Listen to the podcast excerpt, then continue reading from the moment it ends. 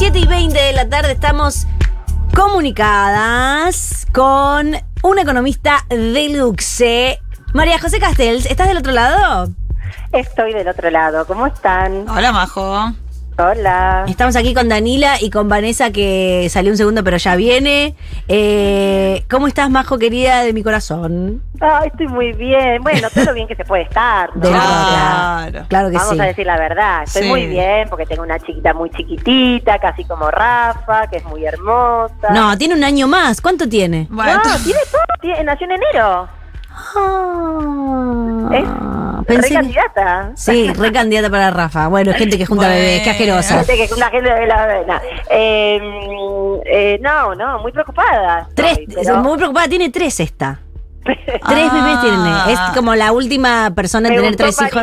Me gustó parir Sí. y bueno, Y en la casa. En la casa parió. ¿Todos? Sí. y las tres.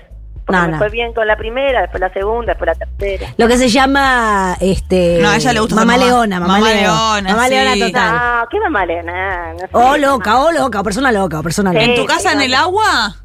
No, no, sin nada. Ah, no, bueno, me bueno, metí a la bañadera para aguantar el dolor, pero no, parí. Parí, no hice nada, o sea, parí solamente. No hice nada raro. Bueno, eh, la verdad que, bueno, felicitaciones. ¿Cómo se llamaba la bebita nueva? La nueva se llama Nina, no, me costó un montón. Nina, me tres acuerdo. nenas salieron, tres Sí. nenas. Oh. y no encontrabas más tenía nombres. Perfecto, sí, me La acuerdo. primera Clara, la segunda Lola y después no me quedaba ya nombre por elegir. Muy yo. lindo, Nina.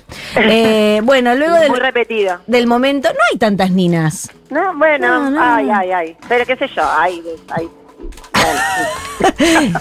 Bueno, luego del momento, eh, mamis, contá, contá todo lo que está pasando en este país, que nadie entiende nada. Un montón de Va, cosas, nosotras. pero quiero decir que tengo una luz de esperanza. ¡Ay! Bien, esto se precisa. Eso es muy necesario, gracias. Un poco más, un poco más. No solo en el pueblo argentino, tengo un poco de esperanza porque empezaron a pasar cosas que no están eh, tan malas como las que veníamos, ¿no?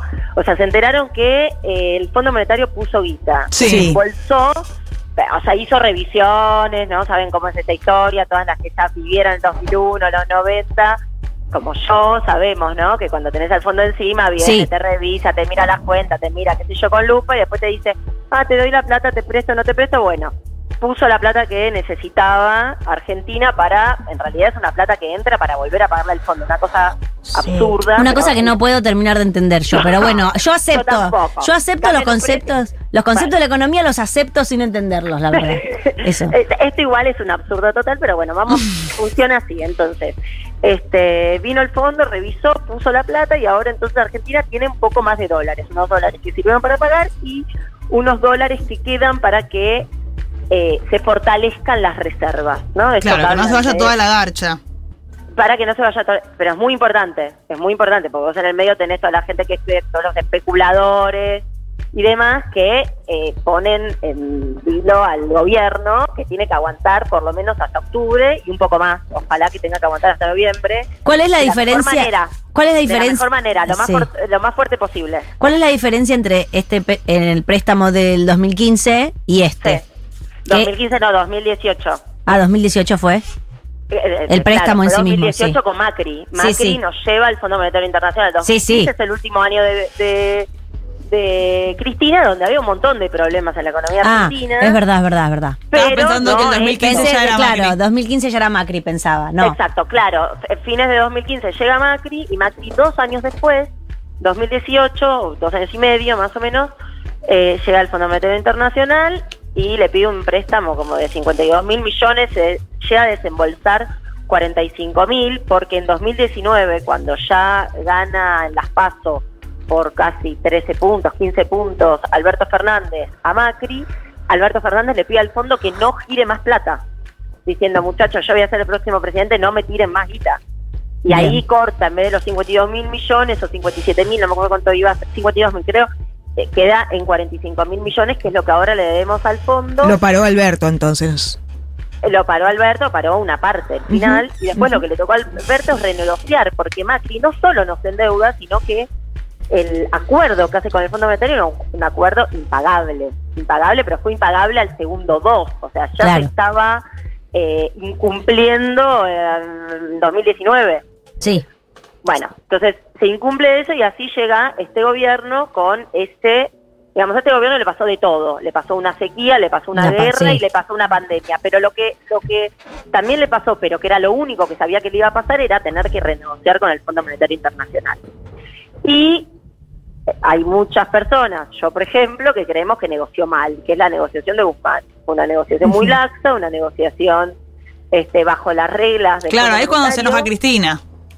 ¿Cómo? Ahí es cuando se enoja Cristina, Máximo, Máximo Exacto, se va del bloque. exacto, eh, ahí, tal cual. Se va del bloque.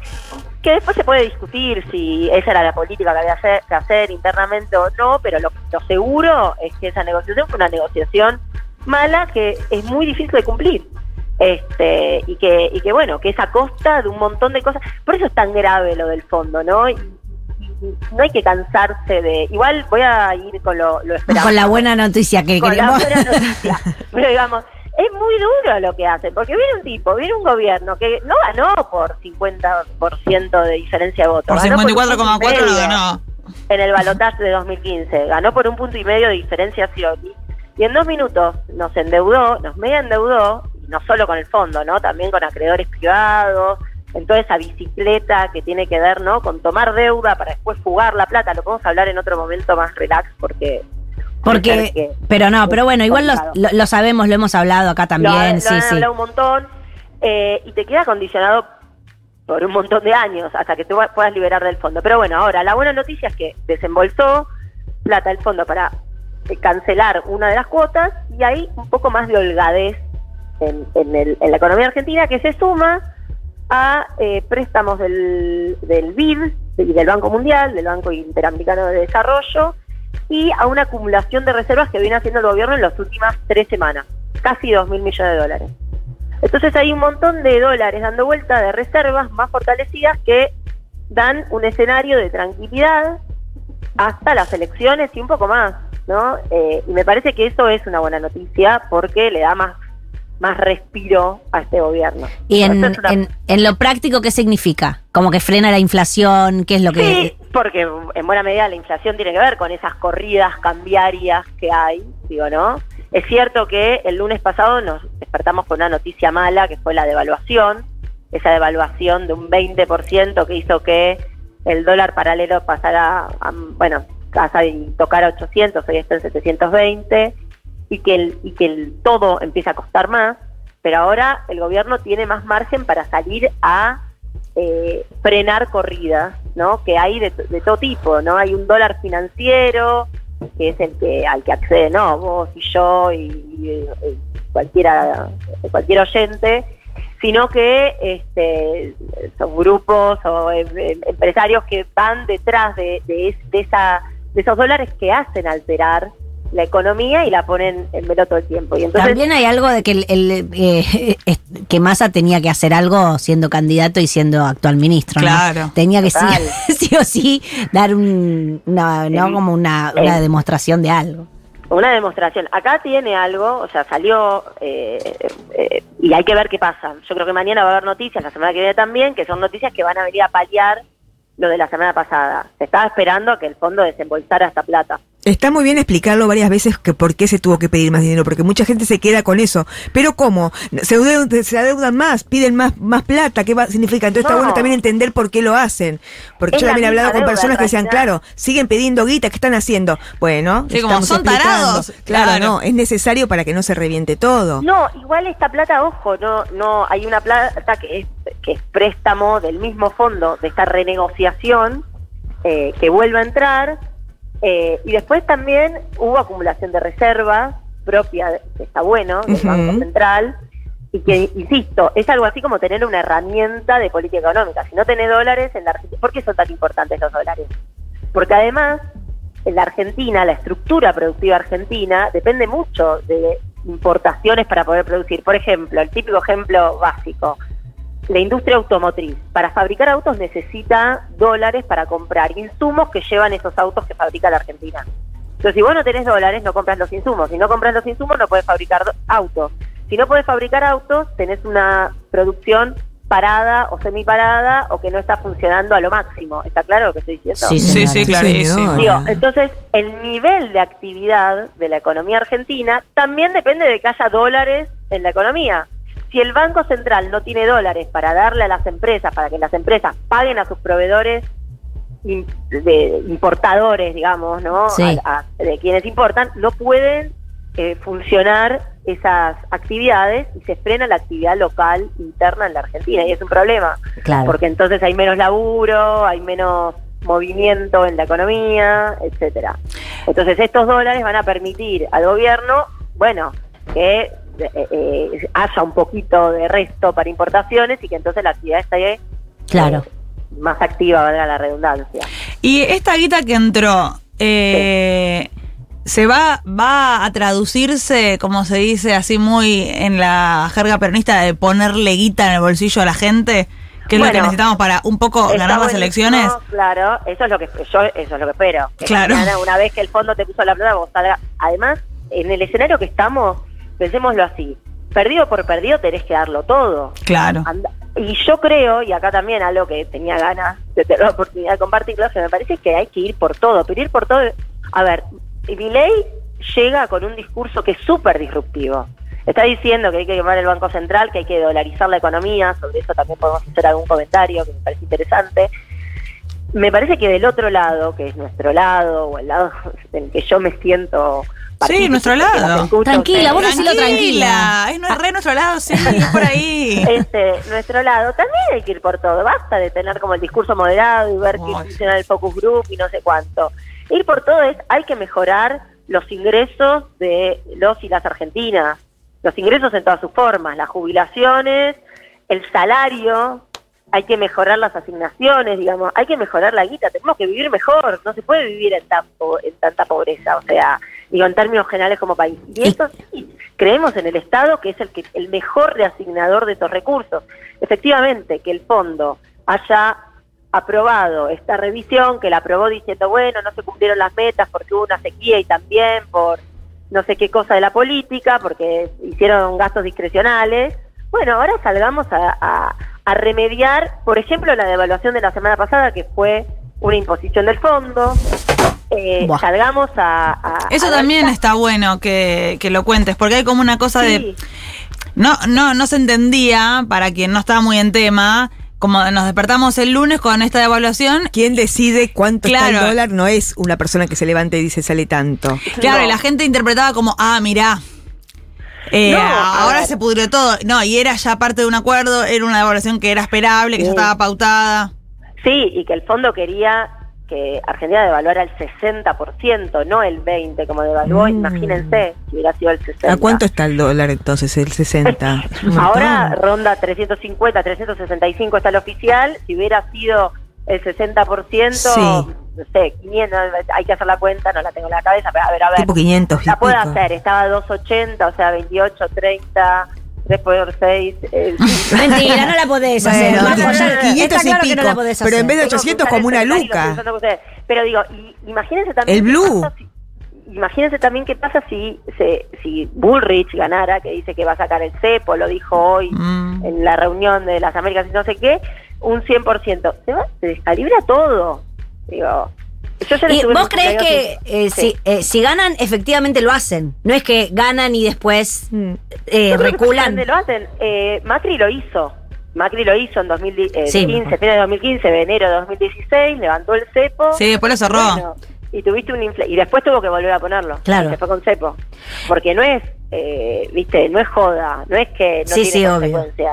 Tiene Eh. un montón de consecuencias. Tuviste 40% de inflación el primer año Macri. La otra buena noticia es lo de, que yo no lo sé, lo de los BRICS, lo de BRICS. Ah, BRICS. del ¿Qué es lo de BRICS? Y ¿Qué eso es? tiene que ver con la dolarización, que es la postura de ley, digamos. Argentina entra al BRICS, el BRICS es este equipo que, ¿no? Formado, son cinco países, BRICS, saben por qué es, ¿no? Es el, Sí, el Brasil. inicial de cada país.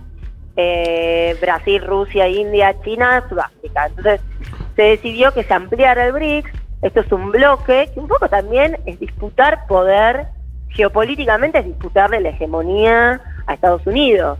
Y estamos en una etapa mundial, esto ya no es Argentina, esto no lo digo yo, no es que lo dice Grabois y, y- y Máximo Kirchner, Estamos- estamos en un escenario de disputa hegemónica en el mundo. La hegemonía, no sé, en el siglo 19 la tenía Inglaterra, después la tuvo Estados Unidos, disputando con la Unión Soviética, de esa guerra fría, la tuvo Estados Unidos. Bueno, ahora está en disputa. Digamos, hay actores nuevos, muy potentes, como China, como India, como Brasil. Bueno, eso es una suerte de redefinición de equilibrios eh, mundiales. ¿Y ahora La es, ahora es Brixa? jugar en esa. ¿Es Brixa ahora, por ejemplo? ¿O no? No, no llega porque, No, no. porque va a haber como seis países más que se incorporan. Ah. No, no es solo Argentina. Es la más. Ay, Brix me más. gustaba Brixa. Era Brix más. Es Brix Plus. Eh, Brixa era lindo, Brixa Sí. era lindo. Pero bueno, nos podemos quedar con Brixa, sí, le podemos apodar Brixa. Acá le decimos Brixa. Acá se le dice Brixa y se acabó. Y, Acá- y, y, no, y nada, y tiene que ver también con empezar a comerciar, ¿no? Si yo comercio con China, ¿por qué uso el dólar, viste? Usemos otra moneda, las monedas locales, usemos nuestras monedas. Bueno, tiene que ver con eso también, ¿no? De hecho, un acuerdo con Brasil en poder usar yuanes para el comercio bilateral Brasil-Argentina. Entonces, fíjense lo absurdo de mi ley viniendo a plantear la dolarización en un mundo que tiende a desdolarizarse, pero insisto, no es que tienda a desdolarizarse Argentina y la cámpora, tiende a Claro, claro, claro. el mundo. Claro. Entonces viene como a contramano, con una idea medio vetusta, noventosa, Mm. eh, menemista, como a él le gusta este, sí, eh, eh, decir todo el tiempo. sí. eh, en ese sentido. Nada, así que me parece que son dos luces de esperanza, de mejoras. La del BRICS no es inmediata desde ya, pero creo que es una palmada a ojo por dónde va a ir la Argentina. Digo, no sé si es casual que haya sido hoy la decisión después de la derrota de, hace dos domingos. Eh, pero me parece que es interesante y también este fortalecimiento de las reservas que da un poco de aire y que esperemos dé lugar a lo que decía Dalila también, de que vengan este, eh, algunas medidas, anuncios de medidas de ingresos. De ingresos No. para la, para la Ponerle gente. guita a la gente en el bolsillo. Poner guita a la gente, controlar, digamos, salir a decir eso. Lo de la suma postura- fija. Exacto, la suma fija que hace tanto se está dando vuelta. Llega tarde, yo creo que hay un montón de críticas para hacerle al gobierno, pero ahora no importa, perdió por perdido, no nos vamos a poner a cuestionar lo que pasó, viste, se te está incendiando la casa, te estabas matando con tu marido, pero bueno, nada, se te está incendiando la casa. Ahora vamos todo para adelante. Bueno, Este, una, eh, la verdad que lo importante es tener esperanza, que es una cosa que en este programa ya No casi había. no había. Qué así bien, que nos- no. qué bien nos vino esta esperanza, luz de esperanza. Vamos a creer, miren, y yo quiero decir algo porque ayer pensaba, ¿no? Ayer estaba en un cumpleaños infantil en una plaza, este, y vino el momento, llegó el momento de la piñata, ¿no? Y en el momento de la piñata, la piñata, viste, claro, oficia un poco como el capitalismo. Ah, cae la piñata, claro. caen los caramelos, cae la golosina, alguno le toca, alguno no le toca. ¿Por qué no le toca? Alguien puede decir, ah, no, bueno, no. No corrió. comiste lo suficiente. Claro. No decir, No, pero la piñata me cayó justo justo abajo. Entonces hay uno que se llenó, uno uno se llenó de caramelo, pero porque tenía la piñata abajo, otro Ah. estaba lejos, ¿viste? Y tiene que oficiar un poco el padre, la madre, de estado redistribuidor. De la piñata. esos- Es lindo lo que Qué plantea. lindo. Claro, señora. Qué alegoría del carajo, majo. ¿Cómo se nota que fuiste a la Escuela del Sol? Se nota, se nota. Bueno, Con eh, vos. conmigo, por supuesto. Mis compañeras de curso. Ah, qué bien. Compañeras de curso. ¿Qué eh, es María? de primaria, de campamentos, toda una historia vivida. De Majané. El perro de el perro de Majo se llama Fito Cantilo. Ah. Un chihuahua que no sabe lo que- Ah, manda fotos ya de, de Fito. Cantilo. Así que tengo, tengo fotos del chihuahua de, de- de- Eh, la tengo, la tengo. Qué inteligente. Eras, muy cariñosa con Fito Cantilo. Sí, porque la quería mucho. Solo los perritos quiere. No, callate. No, ahora no, sí, hijo. no, Sí, con tenía unos nosotras no es Malena tenía unos siameses espectaculares. Tenía siameses. Ah, ¿De ¿En María? Sí, Elton y Tony. ¿De veras? ¡Ay, el Tony. Tony! Y quedaba sabía. Elton Tony. Entonces, Ah. escuchame una cosa, y Rafita ¿Qué? viene a la Escuela del Sol, sí, vamos a ver. No, escuela pública, me cansé pavadas. Se acabó. se acabó No se puede pagar más No se eso. puede pagar más. No, no, no, no. Eh, un No, sal- tienen razón, tienen razón. un tienen saludo razón. a toda la gente de la Escuela del Sol. Bueno, Majo querida, muchas gracias por esta luz de esperanza y volveremos a hablar contigo en cualquier momento. Bueno, dale, beso enorme. Muchas gracias, beso. Chao, chao. Eh, Bueno. Presentalo vos, Dani, que te gusta tanto. Eso. Estos babasónicos, la mejor banda del país y esto es Esther Thor. Olvidemos todo de una vez. Decir